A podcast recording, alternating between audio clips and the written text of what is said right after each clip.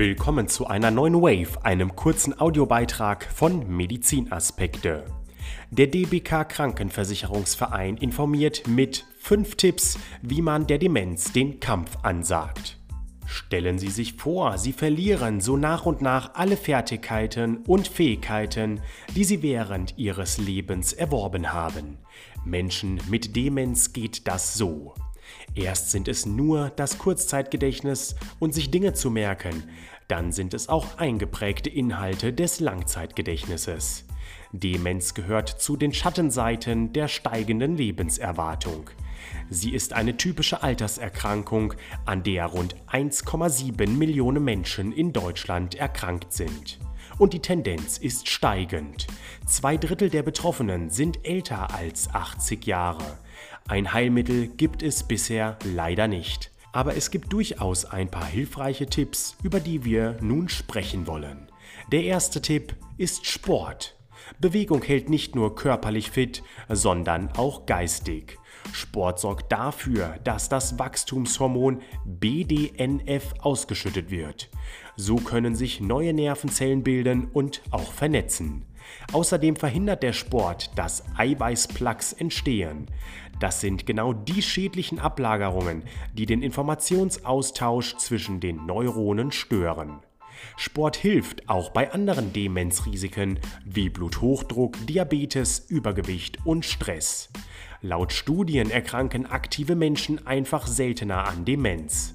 Das heißt zwar nicht, dass man zum Hochleistungssportler mutieren muss, aber laut WHO, das ist die Weltgesundheitsorganisation, sind 150 Minuten mäßig oder 75 Minuten Intensivsporteln die Woche eine gute Idee. Und wer weiß, nachher macht Sport sogar noch Spaß. Tipp Nummer 2. Das Thema Rauchen und Alkohol im Blick haben. Rauchen schadet der Gesundheit, eigentlich ist das auch nichts Neues. Neben Herz und Lunge greift es die grauen Zellen an. Die geschädigte Lunge versorgt das Hirn nicht ausreichend mit Sauerstoff, weshalb Hirnzellen absterben. Und was kann da helfen? Ja natürlich, weniger Rauchen bringt nicht viel, es ganz sein zu lassen dann doch. Auch mit dem Alkohol ist das so eine Sache.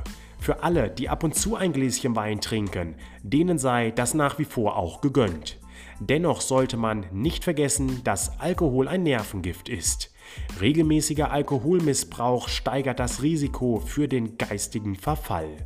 Tritt Demenz vor dem 65. Lebensjahr ein, kann das in 60% aller Fälle auf Alkohol zurückgeführt werden. Hirnschäden entstehen dabei vor allem indirekt. Quittiert die Leber als Entgiftungsorgan irgendwann ihren Dienst, gelangt unter anderem Ammoniak in die Blutbahn und setzt den Nervenzellen zu. Tipp Nummer 3 ist die gesunde Ernährung. Sie sind, was sie essen. Viel Obst, Gemüse, Fisch und Pflanzenöl wirken sich positiv auf die geistige Leistungsfähigkeit aus. Vor allem, weil man demenzfördernden Erkrankungen wie Diabetes oder Bluthochdruck vorbeugen kann. Aufnahmen vom Gehirn zeigen das sogar ziemlich deutlich. Vitamin A, Vitamin C und Vitamin E bauen nervenschädigende sogenannte freie Radikale ab.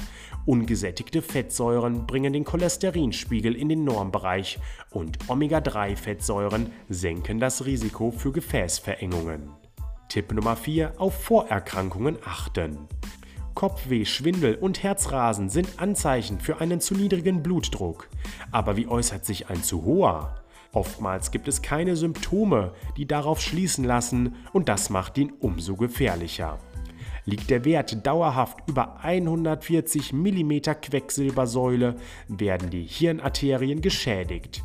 Die Folge, stumme Hirninfarkte und die Gefahr einer kognitiven Störung nehmen zu. Bluthochdruck erhöht das Risiko einer Demenz genauso wie Diabetes.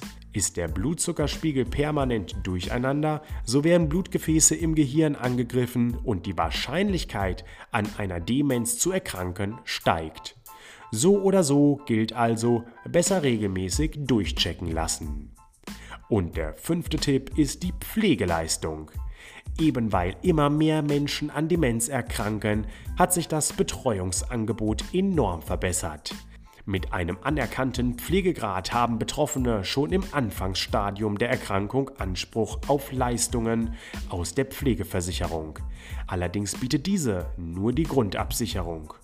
Um nicht in eine finanzielle Notlage zu geraten, empfiehlt sich eine private Pflegevorsorge. Dies gibt es auch mit staatlicher Förderung, zum Beispiel bei der DBK. Wenn Sie weitere Informationen suchen, dann schauen Sie auch einmal in der Infobox unter diesem Audiobeitrag nach.